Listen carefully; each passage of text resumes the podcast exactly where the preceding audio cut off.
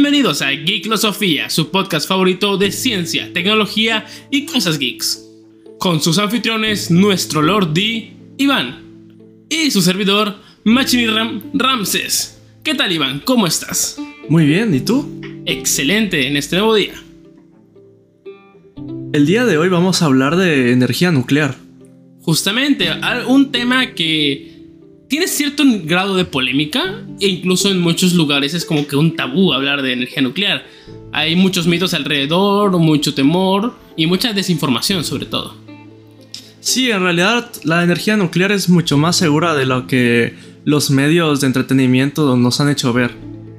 Sí, sí, sí, definitivamente. Y esto es lo que vamos a, a estar explorando el día, en el episodio del día de hoy.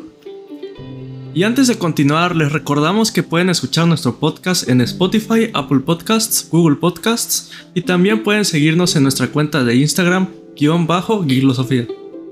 Así es, no se olviden de seguirnos y estar al pendiente de los próximos episodios y publicaciones que estaremos subiendo. Ahora, iniciemos con el episodio.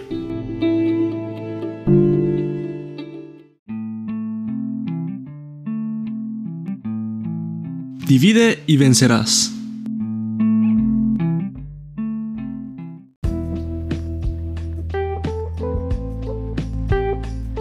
Muy bien, vamos a empezar pues con lo básico, la historia de la energía nuclear. ¿Qué, ¿Cómo surge esto? ¿Cómo surge la, la energía nuclear? Bueno, pues primero, lo primero de todo fue que la división del átomo, que esto dio un paradigma diferente, rompió lo como veíamos la ciencia y la materia, porque descubrimos que al romper un átomo se libera muchísima energía, muchísima, que a nivel atómico dirás, es mucha, pues no, no es nada.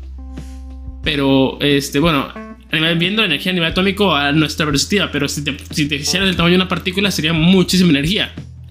Ahora, eh, hubo estudios de materiales radioactivos antes, por ejemplo, está lo que todo el trabajo de Marie Curie con el radio, el francio, eh, que pues, demostró que la radiación era algo peligroso, pero, y que pero que tenía un gran potencial energético. Entonces, la energía nuclear surge principalmente con el, proyecto Manhattan. Lamentablemente, este proyecto organizado en la Segunda Guerra Mundial. Entonces empezó con la bomba nuclear. Sí, justamente. Y aunque muchas personas no lo creen, también por parte de, de los nazis, del bando alemán, había intenciones de usar la energía nuclear para, armas. Está ahí el científico Heisenberg que estaba al cargo del proyecto.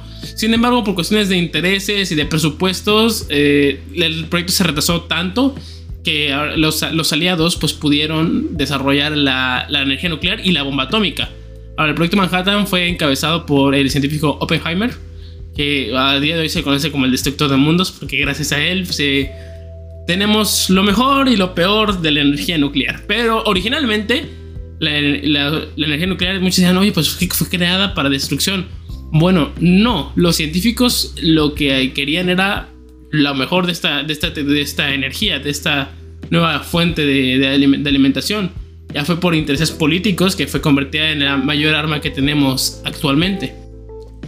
Bueno, y del proyecto Manhattan surgió lo que todos conocemos como la bomba atómica, que eventualmente se convertiría en el evento de Hiroshima y Nagasaki, que lanzaron dos bombas atómicas a las ciudades de respectivos nombres y acabaron con la vida de miles de japoneses. Se ha convertido, muchas personas lo catalogan como el mayor crimen contra, contra la humanidad, o bueno, la de la humanidad contra sí misma. ¿Cómo le lanzas esa capacidad destructiva a, a otras personas? De hecho, yo estaba leyendo que, bueno, fue un evento que pasó después y que Rusia en un experimento con lo que podría considerarse la mayor bomba nuclear que hayan soltado eh, antes, nunca, eh, no lo usaron con fines militares, eh, sino que era una prueba. Pero el chiste es que es la bomba más grande que hayamos construido. Es cierto que se han... Ah, pueden encontrar en internet que hay como que planes o prototipos de bombas aún más grandes, pero que se haya hecho y la hayan utilizado, pues esta de Rusia. No recuerdo el nombre, pero lo que se me hizo interesante es que cuenta la anécdota que cuando explotó, eh, la gente lo confundió con el sol. Que incluso los que estaban a bastantes kilómetros de distancia, estamos hablando de ya pues no ciudades, eran como pueblos de Rusia, pero sí a totales Estaban a cientos de kilómetros. Ajá, en lugares totalmente diferentes del mapa, ¿no? Que lo ves y sí, como que ya solo viendo el mapa te das cuenta como que sí es una instancia bastante considerable. Y que hasta ahí les llegó la onda expansiva, que se quebraban las ventanas y algunos hasta se quemaron nada más de, estar ahí porque les llegó la, radiación, ¿no? Sí, sí, sí. De hecho, se llama la bomba del zar. es, la, es esta la bomba que estás mencionando. Y sí, su onda expansiva llegó hasta 100 kilómetros. 100 kilómetros. Estaba escuchando algo así de que en realidad la onda expansiva como tal eh, ya no tuvo tanta la misma potencia destructiva pues en todos los lugares del mundo, pero sí dio varias vueltas. dio varias vueltas al mundo en cuestión de segundos, así de, así de potente estado. Y justamente su potencia de esta bomba fue de 50 megatones. Originalmente se quería que fuera de 100, pero creo que hubo unas limitaciones técnicas ah, que le hicieron de 50 megatones. para, en comparación, las de Hiroshima y Nagasaki creo que pues, este, este, rondaban los cuantos decenas de kilotones que un ton son una tonelada de dinamita, un kilotón serían mil toneladas de dinamita y un megatón serían un millón de toneladas de dinamita. Así que imagínense 50 millones de dinamita explotando. O algo así fue esta bomba. Cuando pruebas en Minecraft y te crashea la computadora, algo así. Pero bueno, yo creo que sería bueno que dejemos de espantar a la gente. esta es la peor parte de la energía nuclear, porque en realidad, y es que hay cosas muy, muy diferentes que vamos a llegar ahí, en qué se diferencia una bomba atómica o una bomba nuclear de una central nuclear, que es la que donde se obtiene energía y de lo que vamos a estar hablando principalmente ahora. Así que pasemos a la siguiente sección.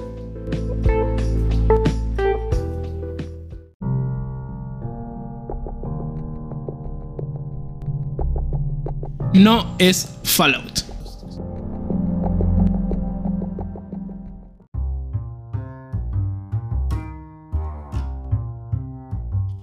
Ahora, eh, en esta sección vamos a hablar de mitos sobre la energía nuclear, que ya hablamos un poquito de su historia, ya los espantamos un poquito, pero en realidad no es así de grave el asunto. Y muchos pensarán, bueno, está Chernobyl, está este asunto de Chernobyl, y esto por esto retrasó mucho lo que fue la inversión en energía nuclear. Tú que sí has, escuchado de Chernobyl, ¿verdad, Iván? Sí, claro, yo creo que es muy raro que encuentres a alguien que no haya escuchado de eso, ¿no? Pero, pues en términos ah, generales podemos decir que la diferencia entre bombas nucleares y las plantas de energía nuclear es la misma diferencia que en realidad encontramos con los paneles solares y los LED. ¿no? En realidad, eh, resulta ser que los paneles solares y los LED ambos son diodos. Y en teoría tú puedes agarrar electricidad y si se la pasas a un panel solar se va a iluminar. Oh. Lo que sí es que no se va a iluminar con luz visible, sino la mayor parte de la luz que genera es luz infrarroja. Y al revés, eh, si tú iluminas eh, un LED, sí es capaz de generar cierto voltaje. Pero pues obviamente, eh, pues un LED no, no es algo que esté optimizado para que le llegue luz y lo convierta en electricidad. Y a su vez, pues el panel solar no está optimizado para generar luz, sino para absorberla. Pero de alguna manera los dos son diodos, ¿no? Entonces podemos hacer esa, esa comparación también con la, las bombas nucleares y pues las plantas de energía nuclear, ¿no? Sí, que de alguna manera comparten el mismo principio, pero pues están optimizados para cosas totalmente distintas, ¿no? Sí, sí, sí. Son diferentes. De hecho, las centrales nucleares son la forma más compleja que conocemos de hervir agua. ¿Sabes que así funciona? Sí. Prácticamente, básicamente separamos los átomos de plutonio que que así funciona la energía nuclear eh, actual, que es fisión. La fisión es el proceso de le mandas neutrones a los átomos y los destruyes, pero entonces estos mandan neutrones a otros átomos y se destruyen y así creas una reacción en cadena que libera muchísima energía. Esto en la bomba nuclear fue usado para, parece que explotar, pero para las centrales nucleares es un proceso, un proceso controlado. Lo que hacemos es liberar mucha energía para hervir agua. Y lo que es y eh, al hervir agua sale, sale el, vapor, de agua, lo usamos para mover unas turbinas y de esta forma genera electricidad. Y ese es el vapor que agua que el vapor que vemos de las centrales nucleares. ese humo que ves que sale de las centrales nucleares no es humo radioactivo, es vapor de agua. Es lo mismo que si lloviera, es, es exactamente lo mismo. No, hasta incluso creo que es más es menos dañino que si lloviera, porque ahora con tantas cosas que hay en el aire, la lluvia tiene cierto grado de contaminación, pero no, esto es En realidad los desechos que quedan son los desechos del combustible, como... Bueno, obviamente el gas no deja desechos, pero supongamos que es como el gas de una estufa, ¿no? Como si el gas de una estufa dejara eh, desechos, ¿no? Entonces, pues lo que queda de desechos no, no es ningún, este, o más bien el vapor no es ningún componente radioactivo, es por agua. Sí, y, y, aparte esa agua no está contaminada porque están separadas, ¿no? O sea, no, no hay nada que contamine esa agua. Sí, sí, sí, el agua está, está limpia. El, el, agua sí tiene una sección que sí es radioactiva, pues que es más cercana al núcleo, pero al momento de evaporarla se va, se hace totalmente vapor. De todos modos, en realidad nosotros todo el tiempo estamos recibiendo radiación del sol, ¿no? Y la radiación del sol a veces es más que la... Sí. no, no a veces, es... A menos de que trabajes ahí, puede ser, depende de qué planta nuclear, pero tú como una persona normal, pues recibes más radiación del sol de una planta nuclear. Sí, algo curioso es que si vivieras un año en una planta nuclear, bueno, al ladito de una planta nuclear, un año entero, recibirías menos radiación que si te comieras un plátano. ¿Por qué el plátano es radioactivo? Pues tiene potasio. El potasio en cierto grado, el, isótopo de potasio del plátano es, es radioactivo. Pero es tan chiquito, es una dosis tan minúscula que básicamente que es hasta saludable es el plátano. De hecho, pues estaba viendo a, hay un museo en creo que era, no me acuerdo si, bueno, en una parte de Europa. Uh tiene una especie de placa que tiene un líquido a base de alcohol o algo así. El chiste es que ese líquido, cada vez que pasa una molécula de radiación alfa, creo que son este. Creo que son protones o, no si eran neutrones. Pero el chiste es que cada vez que pasa radiación eh, alfa, hierve en esa sección. Entonces, pues está. Deja como que la marca en donde pasó. Y pues si tú vas al museo, estás viendo que a cada ratito están saliendo los puntitos, así como así una línea de electrones. y pues todo eso en realidad nos está pasando a nosotros también, ¿no? La radiación en realidad es algo más común de lo que lo que creemos. Sí, de hecho, para toda esa gente medio paranoica de la radiación, si, si la historia del plátano no te, no te dio como que una perspectiva de qué, tan, qué tanta radiación te da una planta nuclear, pues bueno, eh, viajar en avión te da muchísima radiación, muchísima radiación. Es, creo que el proceso seguro que más radiación te da. Es, es, curioso. Cuando piensas de la industria de las aerolíneas, pues es masiva y cuánta gente está recibiendo radiación. Pero pasando ahora a Chernobyl, que de hecho es algo que como que te hasta tabú en muchos lugares.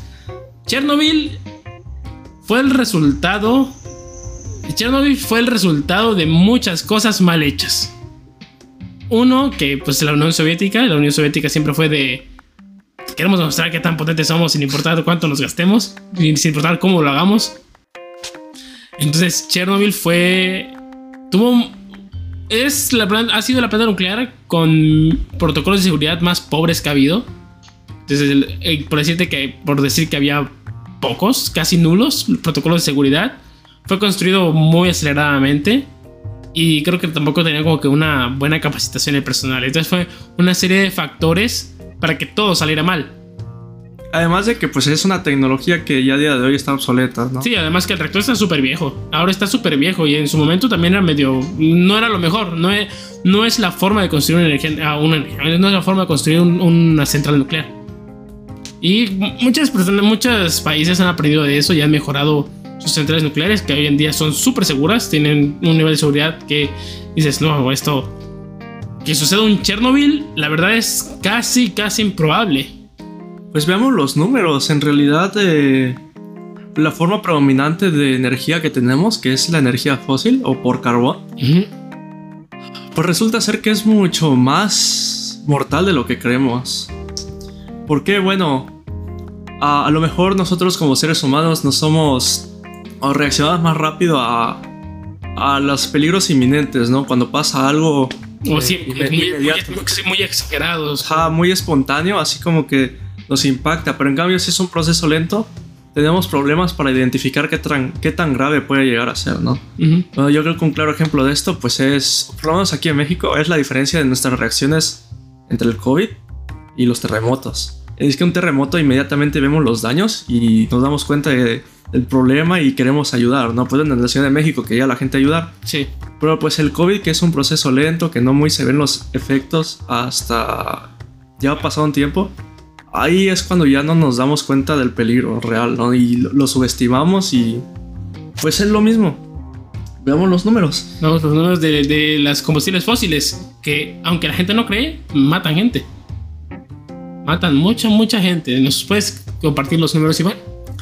Sí, bueno, investigando un poco, eh, encontramos estos datos de que en 50 años la energía de producida a base del carbón mata aproximadamente 1230 personas. 1230 personas han muerto en teoría por carbón. Ajá. Tanto en mantenimiento como por las enfermedades derivadas de respirar pues el aire contaminado por el carbón. Bueno, sí, sí, cierto. La contaminación es una de las principales razones, por, ejemplo, de cáncer de pulmón, de, este, de, derrames cerebrales, de este colesterol, incluso es por ahí leí. Y pues obviamente sabemos que las energías renovables son mucho más seguras, pero yo creo que con este número se van a dar mucho más cuenta de qué tan seguras son a comparación del carbón. Resulta ser que la energía eólica, la del viento, mata en ese mismo periodo de 50 años a solo dos personas. Dos personas. La energía hidráulica a una persona y la energía solar también a una sola persona cada 50 años. Y esto probablemente, o más comúnmente, eh, en cuestiones de mantenimiento, ¿no? Y suele ser resultado pues de un pobre mantenimiento y pues en accidentes que pasan por, por no mantener bien esas, esas plantas, ¿no? Sí, supongo que también ahí por la ahí sale la, matemática de que no en los últimos 50 años solo se ha muerto una persona, pero probablemente ha sido más y el número que dio ya redondeado fue como de, fue de uno. Ajá. Y bueno, ahora veamos el número de la energía nuclear. Resulta ser que en ese mismo periodo de 50 años, la energía nuclear mata a 3.5 personas.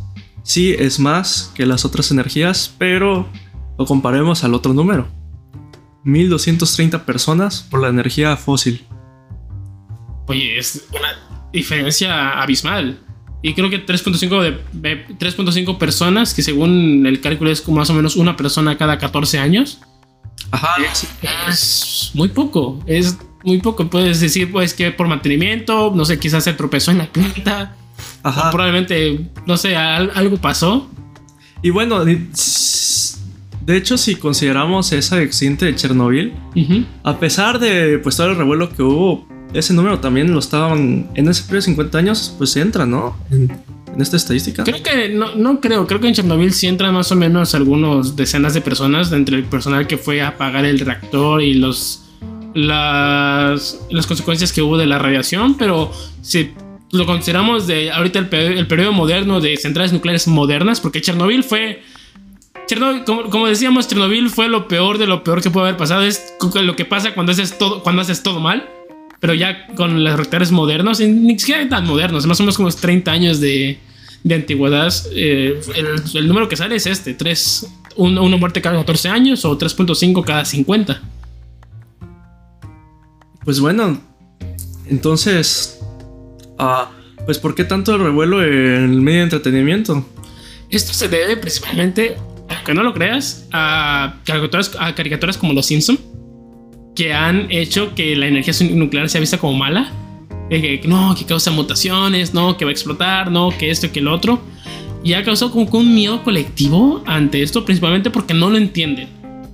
Dirán, oye, pero entonces, si eso es una, la energía nuclear, ah, puede ser una, una, central nuclear puede explotar como una bomba atómica. Digo, si puede ser, este, sacar energía nuclear, puede ser una bomba atómica. Muchos países han dado el acuerdo. Sí, sí puedes, si, puedes hacer una central este, nuclear, puedes hacer una bomba nuclear, pero no por eso quiere decir que lo vayas a hacer.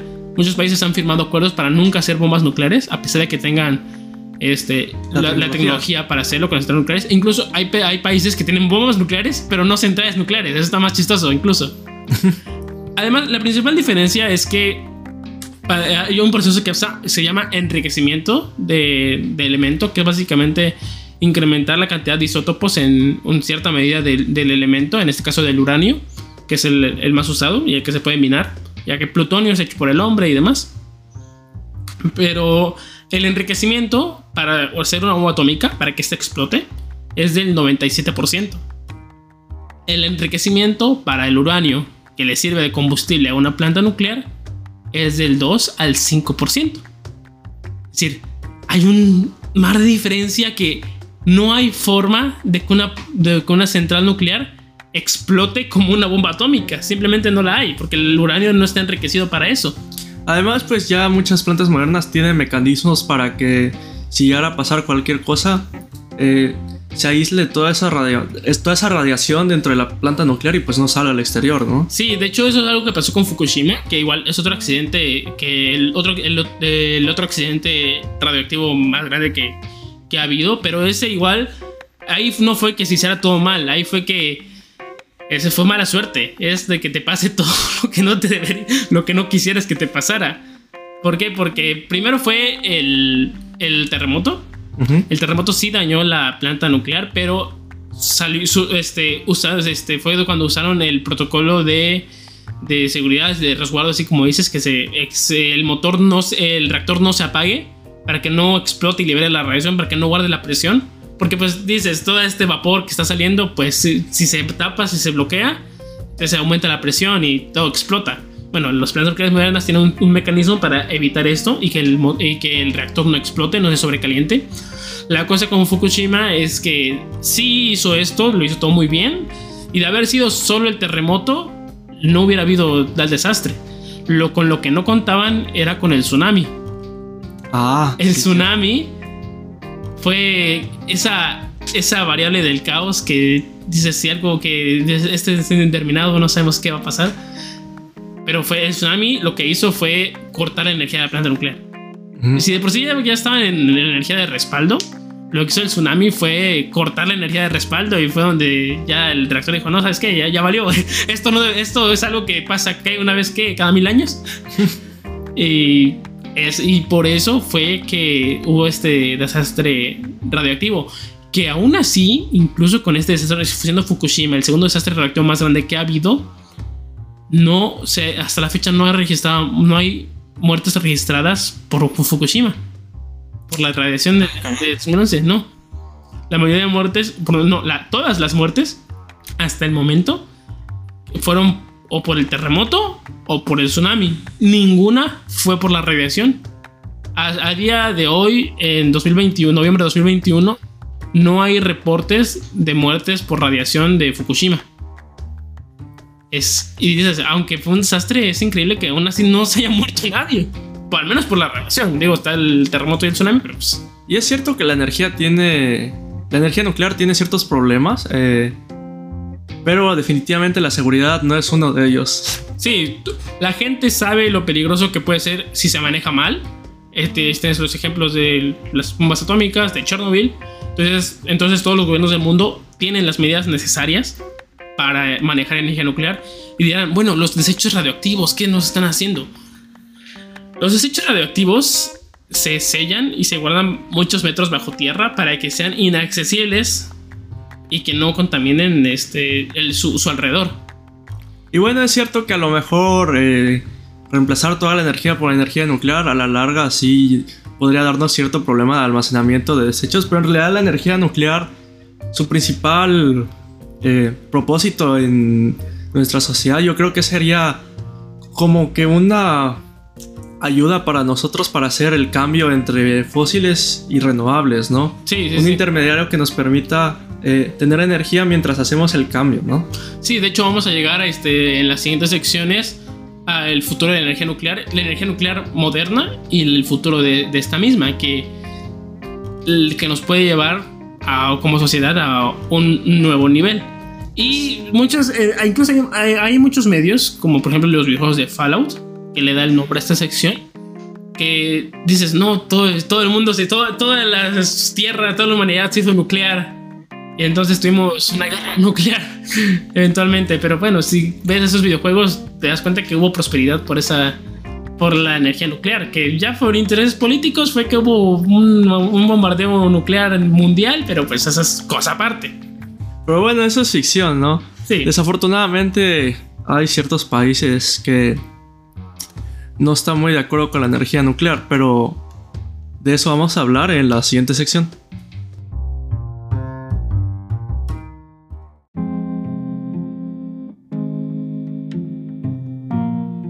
Siguiente parada, periodo Jurásico.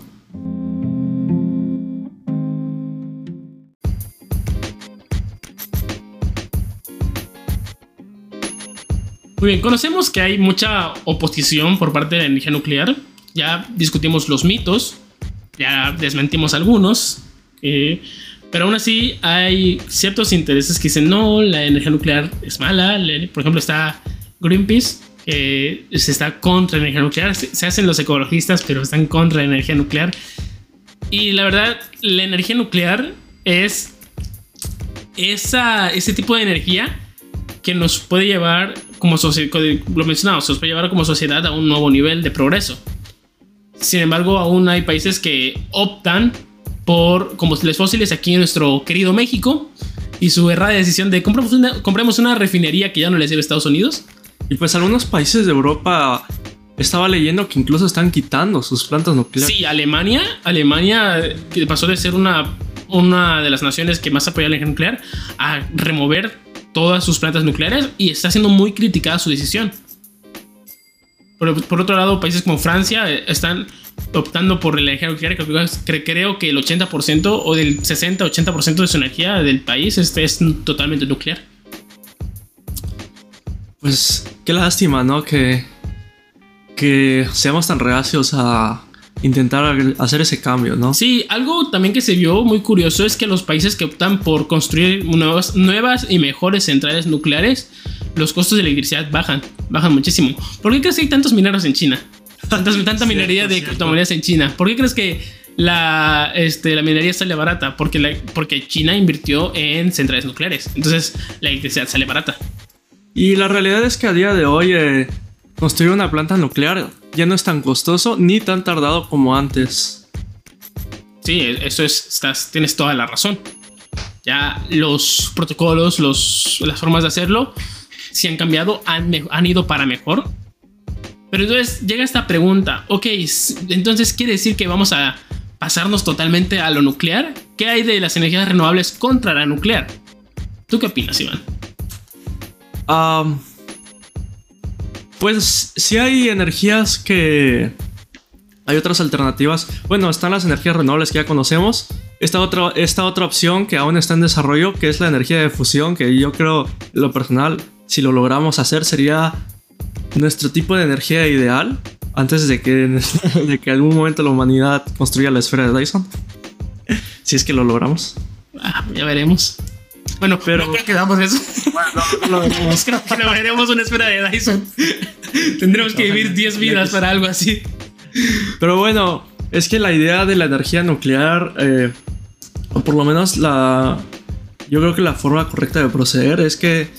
Por lo mismo del almacenamiento de los desechos radioactivos, que bueno, ahorita no es un problema, pero a lo mejor ya a la larga lo puede ser es que sea una energía de transición mientras terminamos de mejorar nuestras otras energías renovables.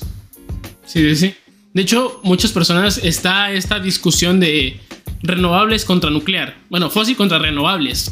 y dices, no, pues ahí salen mejor las renovables, pero en algún punto salen más caras o no tienen, no tienen la eficiencia energética que tiene el carbón. Depende un poco del lugar en donde hay ciertos terrenos donde el solar de plano no funciona, hay otros terrenos pues donde no hay cómo sacar hidráulica, hay otros terrenos donde no hay viento. Sí, por ejemplo en Oaxaca que tienen este, ese terreno La Ventosa, que es un terreno con un montón de corrientes de viento, por de ahí el nombre. Pues ahí sí lo han aprovechado al máximo su energía de eólica y tienen un, pues, un parque eólico gigantesco. Pues yo he salido de viaje a veces, ¿no? Y se ven las las, este, se me fue el nombre. Las aspas, los ventiladores. ajá, esas. Y se me fue el nombre. Los molinos de viento. Ajá, los molinos. Y pues ahí dando vueltas, ¿no? Y bien interesante. No, de hecho, hasta se ven bonitos, ¿no? Te, has bajado? ¿Te has bajado ahí en la carretera de la Ventosa? No me ha tocado realmente. Yo sí me bajé y el viento no, no, por nada se llama la ventosa. y hay, historias de que incluso hay camiones de vez en que se, se han volteado por el viento sí de fuerte está. Y, pero han sabido aprovecharlo poniendo un parque eólico ahí. Otro caso es el de eh, en Estados Unidos, Solar City, que ha aprovechado y ha puesto un montón de paneles solares donde sí puede haber paneles solares. Y pues bueno, está interesante los avances de las energías renovables también, ¿no? Por ejemplo, las los molinos de sin aspas, es una, una especie de palo así en vertical que hace cierto movimiento con el aire. Algo que se pone a vibrar, ¿no? se pone así como a vibrar, ajá. Y eso genera electricidad, ¿no? Y así no ocupan tanto espacio. También están pues los paneles solares con pues con mayor capacidad, ¿no? Estaba viendo un enfoque bastante interesante que era en lugar de usar varios paneles solares, usar uno que está tiene una especie de enfriamiento especial, pero el chiste es que utilizan espejos para redireccionar la luz del sol en un solo panel. Sí, no, no es tan grande, pero pues eso también es otro enfoque bastante interesante, ¿no? Que aprovecha un poco mejor eh, el espacio. Sí, respecto a la energía solar, pues ahí tenemos a su mayor promotor, el Elon Musk. el Elon Musk, al día de hoy el hombre más rico del mundo. A mí me encanta la energía solar, yo me quisiera cambiar de energía solar ya ahorita. sí, igual tiene mucho, mucho potencial. Está esta propuesta de llenar de paneles solares el Sahara y con eso alimentar a toda la humanidad. También que matemáticamente es posible, pero se requeriría un esfuerzo de ingeniería tremendo. También estaba viendo el otro enfoque de que pues el mar, en el mar también llega bastante sol, ¿no? Estaba viendo que habían unos proyectos de unas especies de flotadores que se incorporan a, a los paneles solares para ponerlos en el mar y que reciban energía. Sí, lo malo de esos proyectos es que al ser el proyecto de ingeniería, tan grandes, pues de cierta forma estamos terraformando el planeta.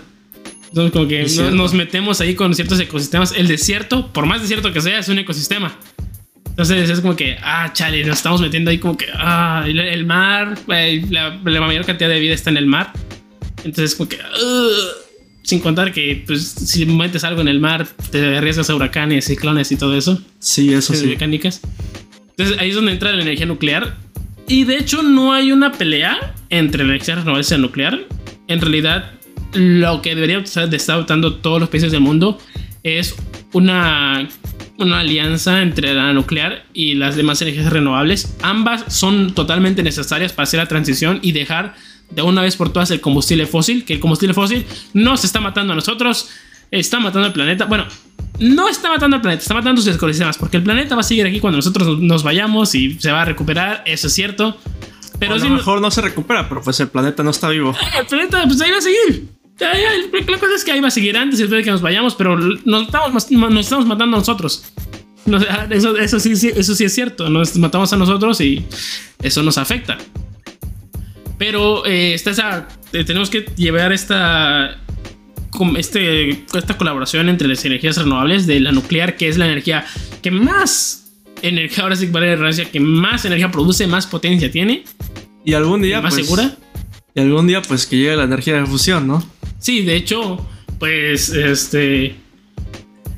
Mencionabas ahorita los desechos nucleares que pueden llegar a ser un problema. Actualmente ahí están generando, están creando reactores de cuarta generación, que estos reactores funcionan con desechos nucleares. Ah, caray.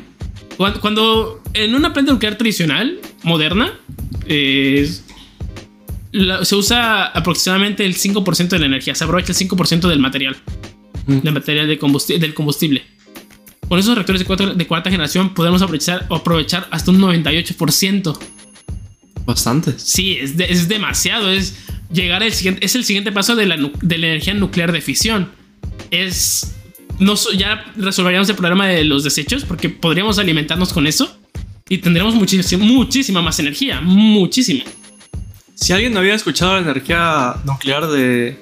O más bien la energía de fusión, que también es nuclear, nada más que el proceso es distinto, ¿no? Sí. La de fisión, que es la que nosotros conocemos, se basa en separar átomos, como habíamos dicho. La de fusión es lo contrario, juntar átomos.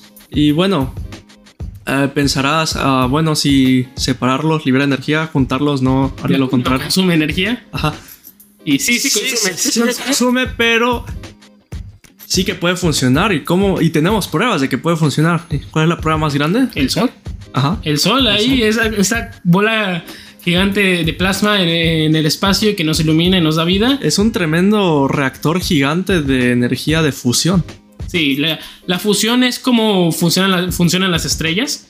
Básicamente juntas demasiada materia en su centro y por la misma densidad de la estrella y la energía que, se tiene, pues empieza a convertir el hidrógeno en helio. Y esto libera mucha energía. Y bueno, pues obviamente al Sol de alguna manera le funciona por su escala. Eh, en la Tierra no funcionaría eso. Pero sí que hay experimentos que ya han logrado hacer avances muy significativos, ¿no? El problema pues está en la parte de extender la energía más que nada.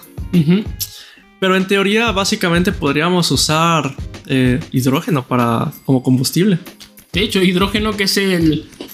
con, la, energía de fisión pues usamos materiales reactivos como el, el uranio que es escaso en el planeta. No tan escaso como, como llegas a pensar uno, pero sí es escaso en comparación a, por ejemplo, el hierro, el calcio, el cobre. Es escaso el, uranio, pero el hidrógeno es el elemento que está más abundante de todo el planeta. Pues sí, Sí, y es, el primero de la tabla periódica, es el más, más es más pequeño que tenemos y Pues justamente es la fuente de combustible del propio Sol. Ah, justamente las estrellas funcionan con hidrógeno. Así que podríamos de cierta forma replicar el mecanismo de las estrellas, crear unas, nuestras propias mini estrellas para obtener energía casi ilimitada. Creo, bueno, no sería ilimitada, pero pues me, me entienden que en comparación a la fisión moderna, a la fisión de cuarta generación, la fusión sería una escala totalmente diferente que en ese punto creo que hasta nos quedaría chico el planeta de tanto de lo que podríamos hacer con, con tanta energía. Pero bueno, ojalá, digamos, aunque sea para ver el comienzo de eso. Sí, y según los expertos se estima que la energía de fusión llega a mediados de siglo. Ojalá las personas trabajando en ello, en investigación, en las plantas nucleares, pues puedan conseguir energía de fusión rentable este, y, ahora sí, y viable para mediados de siglo. Porque actualmente hay varios experimentos, pero consume más de lo que genera y pues así no conviene. Pues ya, yo estaba viendo que habían alcanzado generar este. Bueno, algunos experimentos que consumen lo mismo que generan, otros que ya generan un poco más, pero pues una cantidad muy... Muy, muy chica, mínima, que la verdad no, no conviene. Sí, lo, lo que debemos lograr es que nos cueste muy poco, o si nos cuesta mucho, que nos cueste mucho, pero que eh, proporcionalmente genere muchísimo más. Que al, punto que parezca insignificante lo que es necesario para generarlo. Pero bueno, vamos yendo a la conclusión del episodio, ¿no? Sobre la energía nuclear. Pues, ¿qué le espera entonces al futuro de la energía nuclear? Bueno, principalmente, como mencionábamos, los reactores de cuarta generación son la mayor apuesta ante la energía nuclear, principalmente por los desechos, como mencionabas, los desechos radiactivos que se han generado este, a lo largo de los, de los años pues con Chernobyl, con ya, te, ya dije que los guardan debajo de la tierra y están totalmente sellados, pues podríamos agarrar esos desechos y usarlos como combustible y tendremos mucha más energía. También hay alternativas ya privadas, porque si algo tiene energía nuclear es que siempre ha sido una inversión gubernamental, pero con la llegada de lo que se le conoce como SMR o Small Modular Reactor o reactores pequeños modulares, que pueden generar la energía de un reactor de fisión, un, un tercio de la energía de un reactor de fisión normal, a creo que un décimo de su costo. Sí, es bastante. Puedes tener como. Hay una empresa que tiene, que, tiene esta propuesta de usar este, SMRs para generar energía nuclear privada. Mm. Entonces, para que haya un mayor alcance, así como hay empresas que ponen paneles solares, así, no sé si la energía eólica también así haya sido privatizada. De momento solo conozco la solar. No, yo tampoco estoy seguro. Eh, así puede ser la, nuclear igual, que países que quizá no tengan la infraestructura ni los conocimientos para la energía nuclear, pues que llegue una empresa y diga, oye, pues aquí te lo puedo poner de esta, de esta manera. Entonces, los SMR son la propuesta privada más, más bonita, que más, más prometedora que tenemos. Están los reactores de cuarta generación, como he mencionado, que pueden aprovechar el 98% del combustible y usar desechos, alimentarse por desechos, que eso es como que lo más relevante que tenemos, que es wow, ya los desechos de generar un problema porque podrían ser reutilizados, reutilizados. Obviamente al final van a quedar como desechos, pero van a ser mucho menos radioactivos de lo que tenemos hoy en día. Sea, ahí como que una parte de la seguridad de las personas y su, su, visión ante, ante este tema, pues esperemos que vaya a cambiar. Y siendo optimistas, eh, si podemos llegar a ver la, energía nuclear de fusión, pues qué mejor. Eh. Es la, esa es la energía nuclear de fusión, será como con nuestra energía definitiva. Porque si bien, por ejemplo, pudieses llenar el Sahara de paneles solares y alimentar a toda la humanidad, ¿cómo lo harás si quieres ir al espacio? Pues sí, entonces Sabemos ahora que la energía nuclear es bastante segura ya a día de hoy. Eh, ya no es tan cara como antes, es más rápida de construir. Y por sobre todo es... De alguna manera se puede considerar ya una energía verde, ¿no? Sí, sí, es una energía verde a pesar de que usa combustible. Su impacto medioambiental es mínimo. Está creo que la parte de la energía solar en cuanto al impacto medioambiental. Creo que la mayor parte viene de la minería del uranio, pero pues es una cosita de nada. Y pues bueno, entonces con eso cerramos el episodio de hoy. Muchas gracias por escucharnos. No se olviden de sintonizarnos en Spotify, Apple Podcasts, Google Podcasts y seguirnos, y seguir nuestras publicaciones en nuestra cuenta de Instagram, guion bajo Geeklosofía. Ha sido un placer compartir con ustedes este episodio. Nos vemos.